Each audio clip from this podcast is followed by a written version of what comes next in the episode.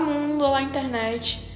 Bem, esse episódio ele pode haver algum tipo de gatilho, pois o tema é deveras pernicioso, mas eu alerto que a intenção primordial do episódio é o debate saudável, como toda a proposta do, do meu podcast.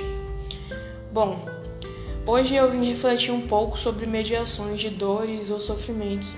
Será que podemos mensurar isso? Ou será que eu estou sendo um pouco infeliz ao colocar à tona esse debate? Por quê? Vejam, eu vinha lendo o livro Os Sofrimentos do Jovem Werner, um livro introdutório no romance ocidental, que é do escritor alemão Goethe, um escritor bastante famoso. E nesse livro, com, como o nome diz, as, é, ele vai pautar as dores desse jovem Werner, que seria a junção de várias personalidades conhecidas pelo escritor Goethe e até dele próprio. Acontece que a maior angústia de Goethe era seu amor eterno, platônico, abismal, infelizmente não correspondido por uma mulher chamada Carlota. Ele é o típico personagem afoito, cheio, cheio das filosofias e afins, e que tem esse amor devastador e nada secreto por essa mulher, que inclusive é casada, e é um dos motivos de não retribuí-lo. O que eu li nesse livro é que. E o que ficamos sabendo é que esse também será o seu fim, esse amor não correspondido.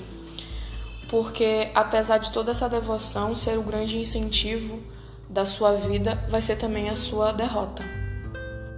E um adendo sobre as consequências desse livro é que ele levou uma maré de jovens a cometerem suicídio no período auge da publicação, levando-os até a cometer o ato vestido semelhante à roupa de como Werner acaba se matando. Isso é importante falar e não é eu, eu não considero spoiler porque é uma das premissas do, do livro e que antes de você começar a ler mesmo você tem consciência de que isso vai acontecer ao decorrer da história e logo no final.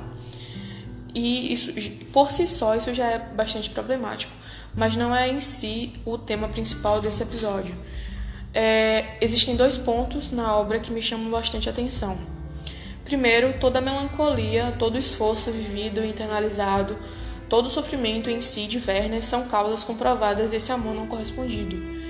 E a impressão que me dá é que toda a sua trajetória dará, dará caminho a esse trágico fim, não porque ele quer por fim a tudo aquilo, mas sim por uma ode à sua sofrência como alguém não amado, como se fosse um sentimentalismo pela dor, apesar de ser uma dor. E segundo, eu fiz um caráter de julgamento, um juízo de valor aqui, sobre tudo aquilo, como qualquer um pode fazer. E é esse o foco do episódio de hoje. Será, que, será mesmo que podemos mediar as dores uns dos outros?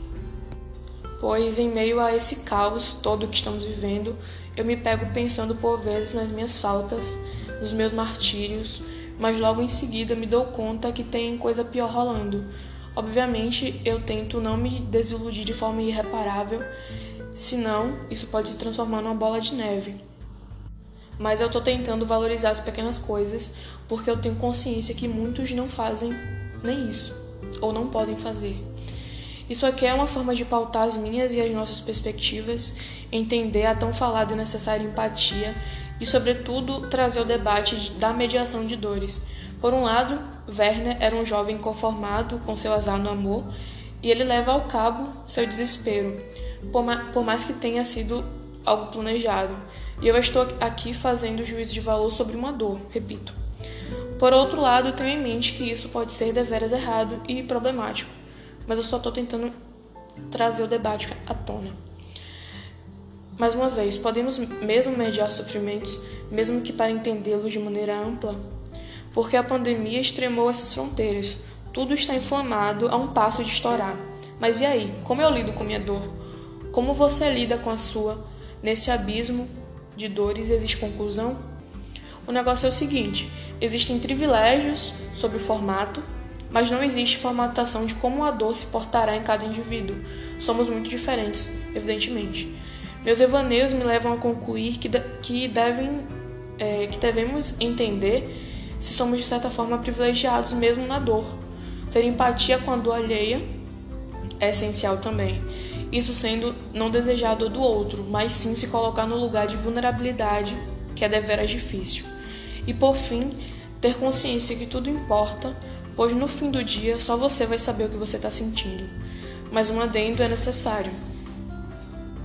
Ter consciência, ter em mente, não sobre intensidades, eu quero desmistificar isso, mas sim sobre constâncias, onde há continuidade, onde há rotina, quando falamos nesse assunto, há problema. Podemos ser um pouco Werneres durante a vida, exacerbando nossos próprios anseios. Podemos também é, podemos ser também alguém que faz juízo de valor sobre isso, como eu fiz, e podemos sofrer do nosso jeito, por vezes escandalosamente, internamente, secretamente.